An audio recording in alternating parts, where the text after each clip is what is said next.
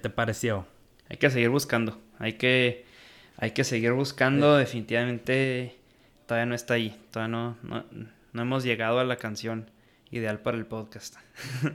Muy bien. Lo siento, en tengo que ser sincero. A ver, qué piensa la audiencia.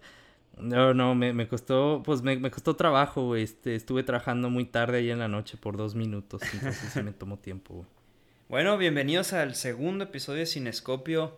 Eh, como mencioné el episodio, el episodio pasado, vamos a hablar de Nolan y, este, y sus películas de ciencia ficción. Hoy toca hablar de The Prestige, película del 2006. Eh, gran película, pero bueno, vamos a hablar de eso más adelante. Por lo pronto, eh, si nos pueden apoyar con un pulgar arriba y suscribirse al canal en YouTube, nos pueden seguir también en Instagram como Cinescopio Podcast todo junto. También estamos, pues no sé si nos están escuchando en Spotify o Apple Podcast o Google Podcast, pero estamos en prácticamente pues, en casi todas las plataformas de podcast. entonces ahí nos pueden escuchar, se los agradeceríamos muchísimo. Pero bueno, a ver, este, Pablo, The Prestige. Prestige. Eh, esta película del, 2010, del 2006, dirigida y escrita por Christopher Nolan. También la escribió con su hermano Jonathan Nolan. La cinematografía a cargo de Wally Feister, quien ha trabajado con Christopher Nolan por muchísimos años. La música es de David Julian, quien hasta esta película me parece que hizo todo el soundtrack de sus películas anteriores, Memento, Insomnia, Following. Pero bueno, esta película cuya premisa es, es, bastante sencilla, ¿no? Al parecer son dos eh, magos o dos personas que aspiran a ser magos eh, cuya amistad se convierte en una rivalidad por, por un evento trágico que sucede entre ellos. Y bueno, básicamente toda la película es un juego de gato y el ratón de es una historia de venganza, de obsesión, en la que uno intenta superar al otro y luego el otro intenta superar al otro mago. Y al final pues todo esto acaba en consecuencias pues devastadoras y trágicas para los involucrados. Sí, y los magos interpretados por Hugh Jackman y por eh, Christian Bale. Así es, extraordinarios actores. Eh, también Michael Caine, Que fíjate, en comparación de otras películas de Nolan, en esta siento que Michael Caine tiene más que hacer. Sí, estoy de acuerdo. Tiene, tiene un poco más de protagonismo. Este, también una actuación extraordinaria, a mi parecer, de Rebecca Hall. Sale Scarlett Johansson, el gran David Bowie. del cambio, no me lo eh, esperaba. Andy Serkis. Ah, también Andy Serkis. Andy Serkis también. Entonces es un, es un elenco bastante completo, la verdad. Eh, bueno, ¿qué ¿qué temas y qué análisis podemos hacer de esta película? Para empezar, como decía, las actuaciones se me hacen muy muy buenas, sobre todo de los dos protagonistas, Hugh Jackman y Christian Bale. Yo creo que esta es la primera película en la que vi a Hugh Jackman y dije, ok, no nomás es Wolverine, o sea, no nomás puede ser Wolverine, también puede hacer trabajo más este serio, dramático, eh, diferente, ¿no? Y serio, sí, de lo que él había hecho hasta ese momento, la verdad es que Ahí fue donde empezó a demostrar el gran actor que es. Christian Bale obviamente ya, ya había sido Batman en la primera película, pero también un gran actor. Eh, esta, ¿qué, ¿qué, temas? Yo pienso que esta película tiene muchos temas y siento que una de las poquitas críticas que, que he escuchado que la gente le ha hecho es que intenta abarcar muchos temas, ¿no? Dentro de, de la película, lo que es este eh, obsesión, eh, venganza, eh, también sacrificio. un drama familiar, lo que es el sacrificio, que es muy importante en, toda esta, en todo este tema, lo que es... Eh, también hay un poco de Hugh Jackman es un aristócrata, Christian Bale es un mago, es una persona, digamos, que viene de un origen mucho más humilde. Entonces también está esta comparación. Pero si tuviera que resumir esta película, el tema, yo creo que sería obsesión. No siento que es el tema, es lo que mueve la trama, es lo que mueve a nuestros personajes y es lo que al final eh, siento que la esencia de esta película, ¿no? Sí, creo yo eh, igual, eh, estoy como la obsesión en ser mejor que tu oposición, la rivalidad, ¿no? Y creo yo porque la obsesión es lo que lleva a ambos hombres a sus acciones, es la motivación principal de la película y lo mismo el miedo que los mueve y es lo que termina la película. Como decías, rivalidad, pero no es una rivalidad sana, es una es la peor realidad que quieras tener, o sea, que te gustaría tener, güey. Es la realidad. O sea, que esa culera. Sí, no es, no es, el Barça Real Madrid. O sea, esto es más el, el Boca Juniors y el. el... y, y, River Plate. El River Plate. Pero, pero todos con, con hachas y cuchillos, güey. Tampoco no jugaban así ya. No. No, pues mínimo los escondían, güey, en, en la espinillera. No, pero, pero como, como dices, güey, exacto, rivalidad, obsesión. Ajá, o sea, es, lo que motiva las acciones de estos dos eh, personajes. Pero bueno, yo creo que, como bien dices, muchas personas critican a la historia queriendo poner tantas cosas al mismo tiempo, pero creo pierden la noción de lo que la película en realidad intenta hacer, que es una analogía a, a un truco de magia, a una película, a qué es lo que hace un, un cineasta, un filmmaker, ¿verdad? Para poder lograr el efecto que hace a la audiencia. Claro. Y creo eso es lo que es esta claro, película. Y es lo que se me hace extraordinario lo que hace Nolan, que hemos mencionado, algo que siento que hace excelente en esta película, este es mostrar desde el principio sobre lo que se va a tratar y desde el principio ya te está estableciendo la mecánica de la película. En el sentido, güey, desde que, ¿cómo empieza? Te dice, mira, estos son los, los tres, uh -huh. eh, digamos, los tres pasos para un truco, ¿no? Los actos. tres actos de un, de un, truco, que es la presentación y luego la actuación y al final el prestigio, ¿no? Que dice esto que primero, este, planteas el, el escenario, ¿no? Pones cómo va a estar el truco, una premisa, y luego la actuación, ¿no? Que haces algo impresionante Intent uh -huh. y lo superas y luego dice, pero no es suficiente, ahora tienes que, que, que traer eh, el truco, tienes que darle un final, ¿no? Tienes que traer, si desapareces algo, no basta con desaparecerlo, Vas, tienes que traerlo de vuelta. Y te dices de principio, Ajá. are you watching closely? Desde el principio te dice, ¿estás prestando atención? Desde el principio te está diciendo de que, a ver, güey, estás prestando atención a lo que vas a ver y te dice muy claramente a través de Michael Caine. Dice, el, es muy simple lo que estás viendo, o sea, es muy es este el secreto es fácil de descubrir. Dice pero no lo no lo descubrirás porque en realidad no estás viendo. Quieres que te engañen. Tú quieres ser engañado uh -huh. y durante toda la película esto es o sea Mike este Nolan funge como el mago. La película el gran Ajá. truco es literalmente la película no no es el no nomás es el nombre de la película es la película.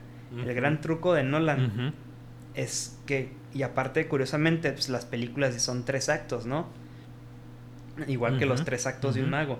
Entonces, esta película funciona como el truco de magia que hace Nolan contigo, ¿sí? Con la audiencia. Tú eres quien está viendo este truco de magia. ¿Y cómo lo hace? Desde el principio te deja muchísimas migajas. Si, si no se tratara de magia, pudieras decir de que, güey, está súper predecible o hay un chingo de presagios, foreshadowing sobre lo que va a pasar. Un chorro y tiene de muchísimo. presagios. Todo el diálogo, güey. Todo el diálogo es doble sentido. Así casi todo el diálogo es Sí, doble sentido. sí. Y todo lo que estás viendo, desde que, por ejemplo, cuando conoce este eh, Borden, el personaje Christian Bale, este Alfred Borden, que conoce a- al hijo de Re- al sobrinito de Rebecca Hall, que Ajá. ta- Es mi escena favorita dice, de la que película. dice, ah, Ajá. que empieza a llorar porque mataron al pajarito, ¿no? En la jaula. Y que dice, no, mira, Porque aquí hace está. el truco de magia, Ajá, ¿no? Y que dice, Ajá. no, mira, aquí está. Él dice, pero ¿dónde está su hermano? o sea, el ajá, y hermano. el otro pone cara que, oh, fuck, qué listo. Pero desde ahí ya, ya te está Sí. diciendo, como que te está dejando las, las migajas. Pero ¿sabes qué? Al igual que un mago, que hace Nolan, que te distrae con Scarlett Johansson, una actriz hermosa, ¿no? Entonces te distrae con elementos de la película, con Scarlett Johansson, con a lo mejor con otras partes de diálogo, con el escenario. Te distrae para que no captes este, estas, estas migajas que te está dejando, que están en tu cara, neta están enfrente de ti. Cuando la ves por segunda vez sabiendo cómo va a estar todo, dices, no puede ser, esta es la película más predecible de todas. Pero yo me acuerdo Ajá. que al final de esa película, y no significa que no pueda ser, que mucha gente no lo haya descubierto antes, ¿verdad? Si lo hicieron, pues qué bueno. Pero yo, al final, cuando dije, no mames, son gemelos, este, o sea, como que es obvio, pero exactamente como también Ajá. menciona Christian Bale, ¿no? Borden que dice, el secreto es, no tiene, no vale nada. El secreto no es nada. O sea, en cuanto digas el secreto, es tan simple que dices, ah, sí era, nada, pues está en X, Pero la belleza de esto es que es tan simple el, secreto, pero no lo, no lo ves. Por lo mismo, quieres ser engañado. Bien pudiste haberte dado cuenta desde antes que eran gemelos, porque igual Michael Caine, que cuando le dice, ¿cómo hace el truco del hombre transportado? Y que dice, un doble, dice, güey, la única forma que yo sé hacerlo es con un doble, no hay de otra. El CENEL, güey, no es doble, güey, es un doble, cabrón. ¿Y qué era? Era un doble, güey. o sea, entonces, digo, eso se me hace extraordinario la película, cómo la película funciona como una analogía de sí misma. Pero bueno, eh, analizando, analizando la dualidad, ¿no? Borden y Angier, los dos personajes, los dos magos. Eh, Borden es un purista.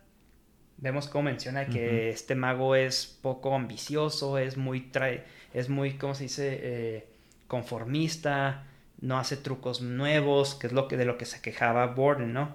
Que es purista, que habla de la dedicación absoluta al arte, ¿no? De, de vivir tu, tu, magia, tu truco, tu, tu, arte, ¿no? Dedicar tu vida de lleno. Entonces, este, o sea, él, menciona que el truco es engañar a todos todo el tiempo, como el, el, el chino que menciona, ¿no? El mago chino. Que de hecho, bueno, si sabías que sí existió en la vida real. Ah, sí, y él se murió haciendo el truco de la bala. Pero lo que descubrieron después de que murió es que era británico, güey. No era ni siquiera. Ah, cani, no era chino. me parece que sí era de ascendencia china, güey. Ah, o sea. Pero el vato nació en Inglaterra y era inglés, güey. O sea, no. Este actuaba como que venía del oriente. Él simplemente lo que hizo, que toda su vida vivió como otra persona. Igual como lo mm. muestra en la película, ¿no? Entonces es un paralelo al, a cómo vivía Bourne todo. Y menciona de que pues, el, sacrificio, ¿no? El sacrificio de vivir una vida compartida, como menciona, que ellos dos, los gemelos, estaban satisfechos con vivir una vida a medias, pero obviamente, este, Sarah, la, esposa, y esta Olivia, la, la asistente, no era suficiente para ellas, ¿no? Querían pues a una, una persona completa, entregada de lleno, pero no podían porque su amor al arte era mayor que el amor a, a ellas, ¿no? Lamentablemente a su familia. Entonces se me hizo algo pues bastante interesante, ¿no? Es, es, como una cierta tragedia. Claro, ¿no? Claro, tanto claro. amor al arte. Tragedia. Ajá. O sea, sí, y habla, como bien dijiste, es, es, habla como lo de un cineasta, ¿no? Es, me recuerda a Orson Welles que Orson Welles también es un director que era amor al arte y hizo todo esto. Stanley Kubrick, ve cómo terminaron. Stanley Kubrick después muere y muere así como en circunstancias extrañas. Una de sus películas, así como que la que estaba filmando, creo, ni siquiera. Creo que la última que hizo completa fue la de Ice White Shot, ¿no? Con Tom Cruise, creo que esa fue la última que hizo. Sí, y luego ves a Orson Welles que eh, Hollywood no lo quiso al final, tuvo muchos problemas con su con su este, familia, le puso el cuerno a su ex esposa, o sea, bueno, en fin, volviendo a la película, lo que quiero decir es que es, es una analogía, una eh, manera de mostrarte cómo el amor al arte en esos tiempos es igual a ahorita. Ves en Hollywood también cómo muchos actores se pierden y en las drogas, el alcohol. Claro, o inclusive funciona hasta como analogía Nolan, ¿no? Igual y Nolan también siente que su amor al arte o su dedicación quizá puede afectar en su familia a veces el no estar todo el tiempo en la casa.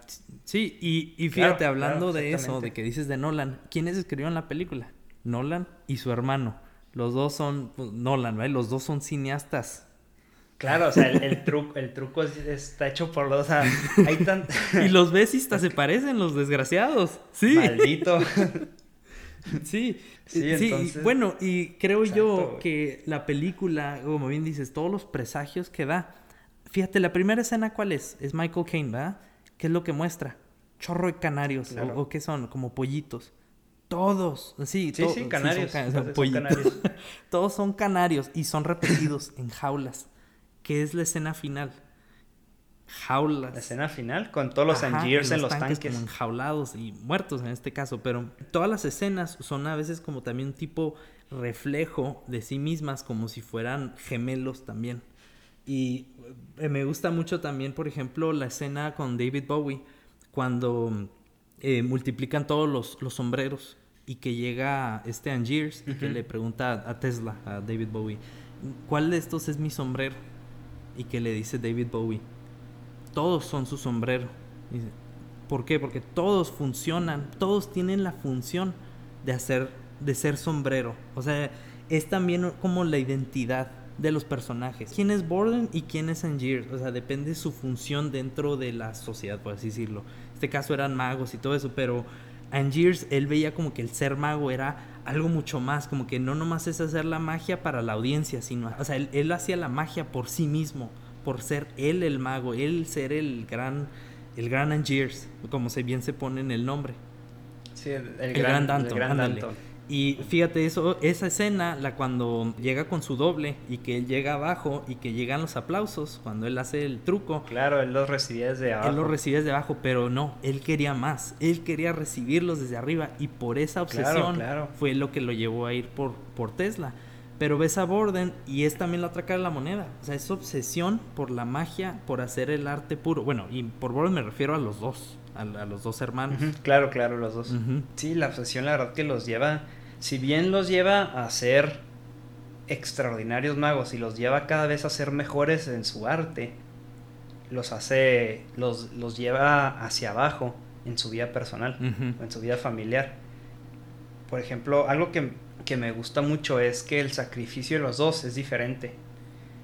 Borden sacrificó su vida. Ajá pero Angier sacrificaba su humanidad cada vez que entraba al tanque y tenía, o sea, y no sabía, bueno, él, fíjate, Borden sacrificaba su vida el día a día, ¿no? Pero literalmente, Angier sacrificaba literalmente su vida porque no sabía si él iba a ser el que salía al final en el presagio, en el último acto, o si iba a ser el del tanque.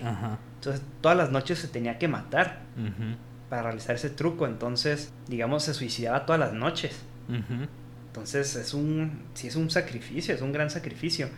Y ambos lo hacían por, eh, siento que lo hacían por, lo hacían por diferentes cosas. Que es la escena final. Que Borden le dice, has hecho cosas terribles, viajaste hasta el otro lado del mundo y todo para nada.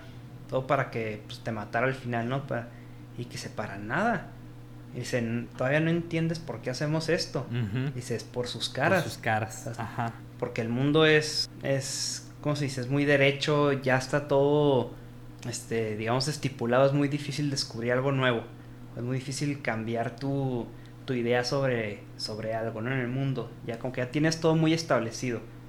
Ajá, que no existe la magia. Y de hecho la película eso te muestra. Que no existe la magia. O sea, la verdadera magia es ciencia que aún no puedes explicar. Exactamente, entonces el poder maravillar a la gente aunque fuera por un momento era por lo que Angier lo hacía, o sea, lo hacía al final pues se pudiera decir que también por pues era amor al arte, ¿no? El sacrificio y y sí, o sea, me, gustó mucho que él, que Borden a pesar de ser purista, él al parecer no lo hacía tanto por la gente, sino lo hacía por él.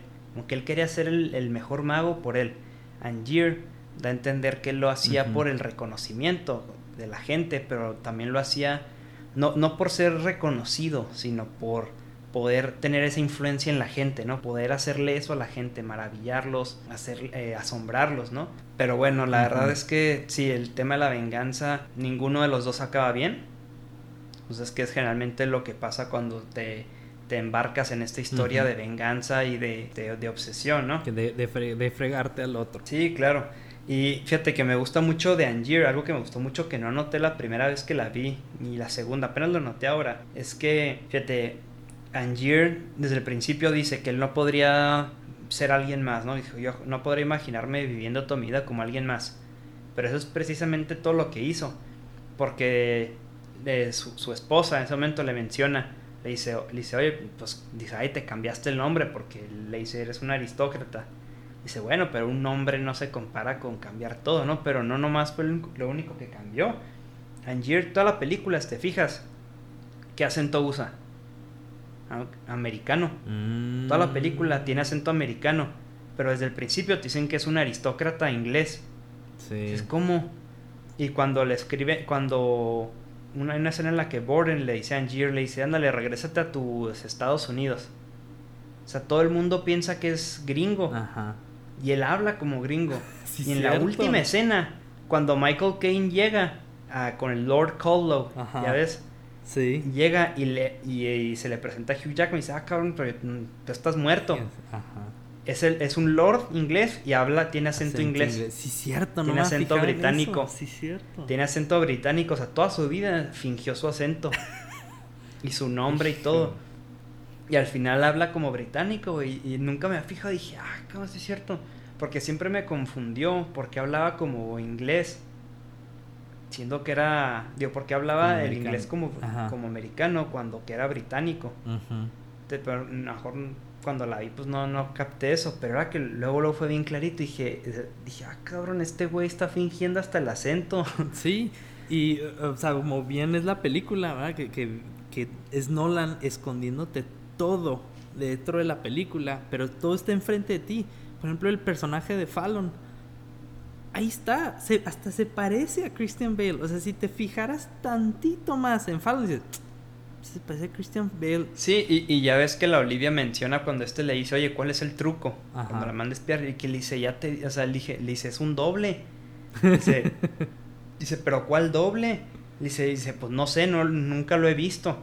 No lo veo, pero veo las, veo la peluca, veo el bigote, veo ropa. Sí, sí. Pero pues es el, es el, o sea, es el, pues digamos el maquillaje de, de Fallon. Ajá.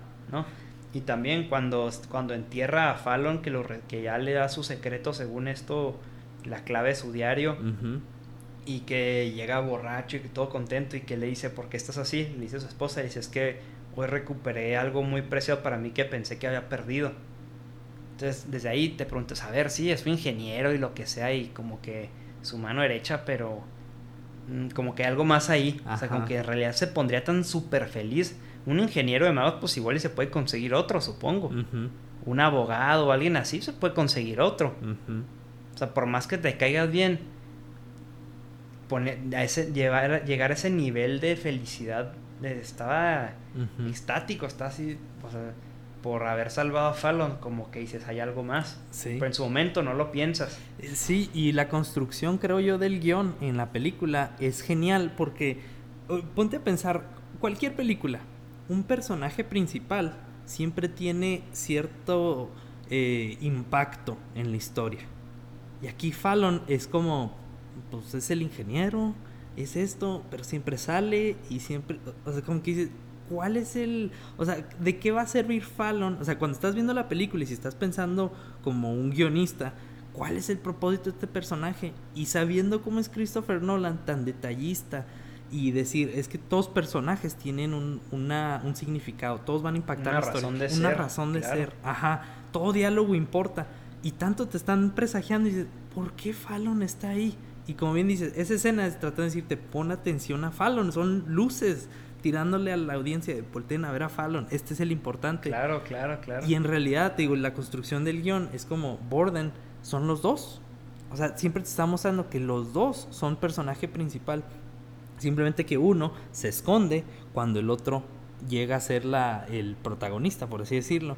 Y justo eso es lo que pasa en la película. Uno va un día, el otro llega al siguiente día. O sea, hasta el mismo guion te lo, te lo hace de sí, esa sí, forma. Sí, exacto.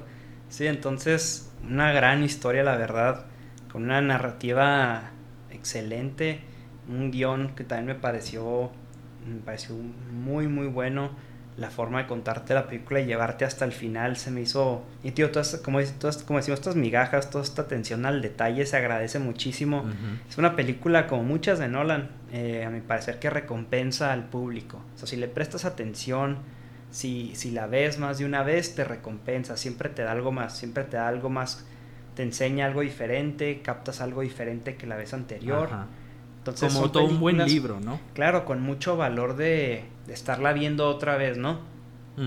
Entonces, eso siento que es, es de esas películas por las que alguien va al cine, ¿no? Por las que uno va al cine, que te dejan pensando, te dejan rompiéndote la cabeza y discutiéndola con, con no sé, con amigos, con una persona. Entonces, eso me gustó muchísimo esta película. ¿Hubo algo que, hubo algo que no te gustara? Mm, fíjate, no, no puedo pensar en algo que no me gusta. Bueno, aquí te va. Ahí te va lo que, de hecho, ahora que recuerdo, la primera vez que la vi, y esto fue en el cine, la primera vez que la vi, no me gustó el final. Y dices, ¿cómo que no te gustó el final? Si es, lo es casi, una de las mejores partes.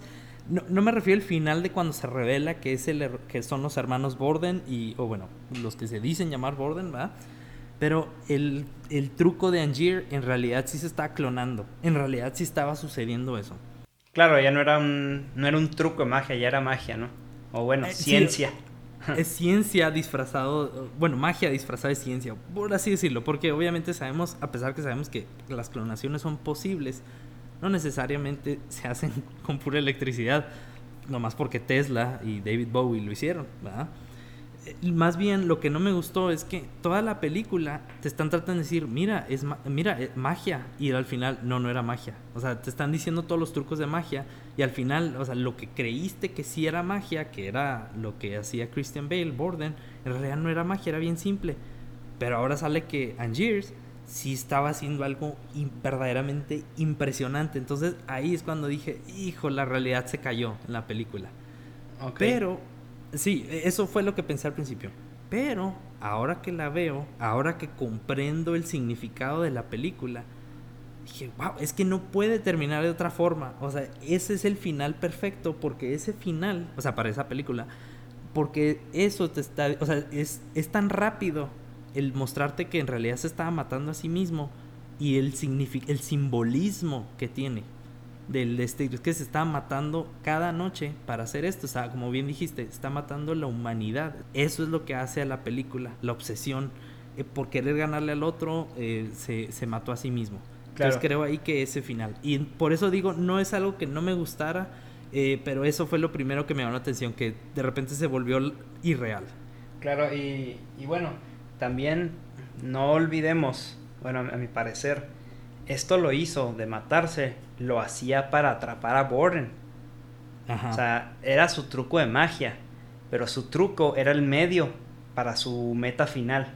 O sea, el truco no era su meta. El truco era el camino, su meta era chingar a Borden, era mandarlo a la cárcel. Por eso se mataba y por eso el cerrojo era de verdad. Para que aparte que se muriera esta persona, ah, recuerda que le dijo a, al personaje de Michael Caine, a Cutter, cuando regresa a Estados Unidos le dice, necesito un teatro muy grande, hacer mucha faramaya, mucho ruido para que sea imposible que no se entere Borden. ¿Por qué? Porque lo quería ahí. ¿no? Porque aparte que quería ver, quería que este güey viera que lo había superado. Sabía que eventualmente con todo el truquerío que siempre se hacían y todo esto en marrullería, sabía que eventualmente iba a ir, tras bambalinas a ver cómo lo hacía dijo, ahí es donde me lo voy a torcer. Y pasó exactamente eso. También se me hace que a mejor tenían órdenes este, ahí de, dejarlo pasar, porque recuerda cuando, digo, ya había hecho muchas veces el, truco, y cuando Borden por fin va a ver tras bambalinas qué pasó, que, que uno le dice, eh, no puedes estar aquí, que soy parte del acto, güey. O sea, también como que, a ver, pues, ¿cómo hacer parte del acto si o sea, si no, tenemos a nadie que se venga atrás tras, checar la máquina, ¿no? Que subían la gente a checarla. Entonces, igual y también dijo, si alguien se quiere meter, no hagan mucho pedo por detenerlo. Quizá, para que lo atraparan a mm. este güey ahí. Y algo que, que, me gustó con eso de que fuera magia de verdad es que en la película los magos no hacen la magia. Quienes son los verdaderos magos, hechiceros? Son los científicos o sea, mm, el que en verdad hace la magia en la película, el verdadero mago, es el científico, es Nikola Tesla. Tesla. Entonces me gustó eso de que al final con la máquina de Tesla pudiera hacer magia, entre comillas, ¿verdad? Que es ciencia de verdad. Entonces eso me gustó. Fíjate que... Pero que no te gustó a ti. O sea, me gustó casi toda la película, casi todo. Siento que sí, hay un, un pequeño hoyo argumental. Y igual, corrígeme, igual y no lo capté bien, pero como es la secuencia de eventos, Angier manda a Olivia a robarle los secretos a Borde, ¿no? Entonces hace como que le da a Angier el diario. Dice, aquí trae los secretos de este güey, que en realidad Borden, el plan de Borden era darle a Angier el diario y la palabra clave, ¿no? Pero la palabra clave solo se la da después de que Angier secuestra a Fallon. Se la da ya esa, se la da a cambio. Entonces, para que el plan, si todo esto fue el plan de Borden desde el principio, él tenía que saber que iba a secuestrar a Fallon y que iba a tener que darle la clave eh, a cambio de él. Entonces, como que digo, mm. ay, güey, no podía saber, o sea, hizo algo tan impredecible como secuestrar a Fallon. No puede ser que Borden tuviera en sus planes esta acción impredecible de Angier. Tienes razón. ¿Sabes? Ajá. Es un plot hole muy grande ahí. Sí, pero, digo, igual y, igual y él contaba con que este güey fuera por él de alguna manera y darle ya a cambio la clave, ¿no? Yo creo que él dijo, igual y viene tras de mí de alguna manera, no sé cuál, y resultó ser que fue por Fallon. Pero se me hace, digo, fue, siento que es un pequeño ahí pecado de Nolan para mover la historia adelante, para darle la clave. Sí. Porque siento que no, no he encontrado una manera de darle la clave dentro de la historia. Como que, ah, sí, mira, ahí está el diario que me robé. Ay, me dio la clave de pura casualidad. iba, no, no, tampoco es lógico. Entonces, pues cometí ese pequeño pecado para mover la trama. Pero, tío, en mi opinión. Pero fuera de eso, me parece una película extraordinaria. Que con el tiempo siento que solo se ha vuelto mejor. y, y bueno, tío, mira, Ajá. No, adelante. Eh, bueno, lo, es que lo que iba a comentar, eh, no sé si te acuerdas, yo, es que yo comparo The Prestige con películas similares que salieron en ese tiempo. Ah, el ilusionista. el ilusionista, con Edward Norton y Jessica Biel, ¿no? Sí, sí, sí. También, a mí es una película genial, que también me gusta un chorro. Y sí, es muy buena, Podemos, sí, podemos platicar en otro episodio de esa, pero bien recuerdo, esa película es un poco más la típica película de Hollywood, aunque es muy buena todavía. Pero, y creo también dijiste eh, que antes me has dicho que la de Now You See Me, la de JC Eisenberg, también había salido. Sí, esa, sí, sí, sí, creo, creo que salió en esos tiempos. Que, que también son de magos, ¿no? Y, pero de esas tres películas, ¿cuál eh, película de magos todavía seguimos platicando? O sea, ¿cuál puedes volver a ver y dices, ah, canijo, no había notado eso en esa película? ¿Cuál puedes decir es la mejor película de magos de la historia? Ajá, Prestige. O sea, la verdad, la ilusionista hasta ahora que me la recordaste, ¿no? hasta tenía años y años que ni me acordaba de ella ni se me ocurre. Ajá. Pero de Prestige siempre está ahí presente, como que la ubicas perfecto. Sí, y la ilusionista, si mal no recuerdo, también estaba sacro hasta en un libro o en una historia. Entonces, y la Prestige es original. Y es un, de nuevo, es Bueno, The Prestige está basada en un libro, ¿eh? Ah, sí está basado en pero, Ah, ok. Pero es este, no es así una adaptación fiel, fiel, fiel, pero sí está muy, muy basada en un libro. Bueno, y fue muy artística y taquillera. Entonces, por eso mismo yo creo que también es una, una película muy buena, que en comparación a otras películas de Nolan, yo podría decir que es, es muy buena, una de las que más me gustó, pero todavía creo yo que que todavía no llega o Nolan al nivel taquillero que por ejemplo sería Dark Knight, que luego fue Inception y luego Interstellar y que ojalá sea Tenet. Pero igual es una película muy artística con eh, actores taquilleros y yo la pondría, eh, si me preguntas, eh, entre las películas de Nolan, si Inception es mi número uno y mi última sería Insomnia y bueno, y Following porque no la he visto, ¿ah? Pero Insomnia sería mi última. Yo creo que Prestige sería eh, como en, en medio, poquito abajo de en medio. Ok. Sí, este. Yo creo que a esta película le daría un. un yo creo que un 8, 8, 5. Este. Se me hace una película extraordinaria, muy, muy buena. Pero. Pero sí, no tiene quizá la relevancia. Este ni el impacto cultural de otras obras de Nolan, ¿no? Como lo que es Interestelar, Inception, que si bien, si bien se, me gusta más que Interestelar, esta película, eh, se me hace que, que, no es tan relevante, no, no, tendrá la relevancia que tendrá Interestelar, por el hecho de lo divisiva que Interestelar pudo haber sido, que para mí es la película más divisiva de Nolan, ¿no? La que más gente tiene dividida. Pero... Eh, se compara, yo creo que es de sus mejores trabajos. Sin duda, pienso que es este. Yo también creo que lo pondría en la mitad. Eh, pero sigue siendo una película muy, muy buena, a mi gusto. Sí, sí, yo también le pondría un 8-5. Y eso, de nuevo, comparando con películas de Nolan, Yo diría que está, está difícil, pero yo la pondría de nuevo, como debajo de, de la película promedio de Nolan, que a lo mejor yo diría que sería, uh, va, poniendo decir que es Batman Begins, que es la en medio. Y eso contando a la trilogía de Batman separada, ¿verdad? Claro, sí, eh, sí, sí. Sí, pero sí, le ponen un 8.5 porque la comparas con cualquier otra película ah, de su estilo en ese momento, o sea, para nada, es una... Sí, porque las películas de Nolan casi todas son 9 o más. bueno, sí, entonces... Sí, estamos hablando de la primera clase. Sin duda una gran película que vale muchísimo la pena. Si alguien no la ha visto, sin duda es una que tiene que ver porque da mucho de qué hablar y es entretenida. Porque no es, no es nomás artístico, porque luego las películas artísticas pueden aburrir a la gente común, alguien que nomás quiere ir al cine, no para analizar tantas cosas, sino pasársela bien.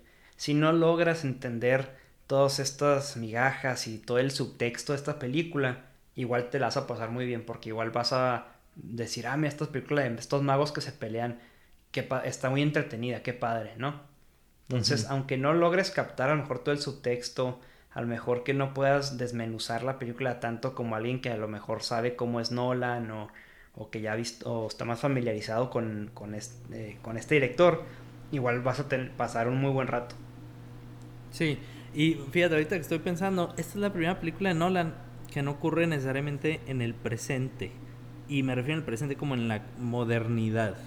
Eh, fíjate, Interestelar, Inception, las películas de Batman, Memento, Insomnia, Following, sí mucho Dunkirk, pero Dunkirk es todavía moderno, por así decirlo, porque es Segunda Guerra Mundial. Pero sí, es todavía como 50 años que, esta, que estos tiempos. Ajá, y The Prestige es de hecho, si mal no me quedo, con los 1800, ¿no? Sí, como de 1890, por ahí, creo que en los 90 del, del siglo XIX. Es como un period piece, por así decirlo. un period piece, exactamente. Sí, y bueno, en fin, ¿tú tienes otros comentarios, Andrés? Eh, no, la verdad es que una película que vale mucho la pena, una película que empezó a demostrar eh, en los temas y la narrativa y la forma de hacer películas que luego no la han ido a implementar más adelante. Digo, eh, hizo es la primera vez que en esta película hace algo muy parecido a lo que luego hizo en Inception. Es este el primer es el de hecho es la primera y única vez que ha trabajado con Christian Bale fuera de Batman. Cierto. Fue la última película en la que trabajó, me parece, con David Julian. A partir de ahí todas sus películas fueron este, compuestas por Hans Zimmer. Entonces creo que es una película que no puede faltar, que hay que verla, que hay que analizarla. Siento que es un, una, una gran opción para cuando alguien no, sabe qué ver, ¿no? Sí, sí, sí, sí, estoy totalmente de acuerdo. Pero bueno, eso es todo por hoy. Muchísimas gracias este, por escucharnos. Si se quedan hasta el final, se los agradecemos muchísimo. Eh, reitero, nos pueden encontrar en Instagram como Cinescopio Podcast, nos pueden encontrar en YouTube, estamos igual Cinescopio Espacio Podcast, eh, en todas las plataformas de podcast también. Y bueno, muchísimas gracias por su tiempo, gracias a ti Pablo. Muchas gracias a ti Andrés. Y bueno, nos vemos en, la próxima que estaremos hablando de Inception. Pero bueno, de, antes de irnos, Pablo, por favor, déjanos con una buena canción de despedida. Y, y los vemos en la próxima. Ok, aquí te va la despedida. Esta es la buena, ¿eh? Esta es la buena. Vas a ver, cruzando aquí los dedos. Son changuitos. Changuititos.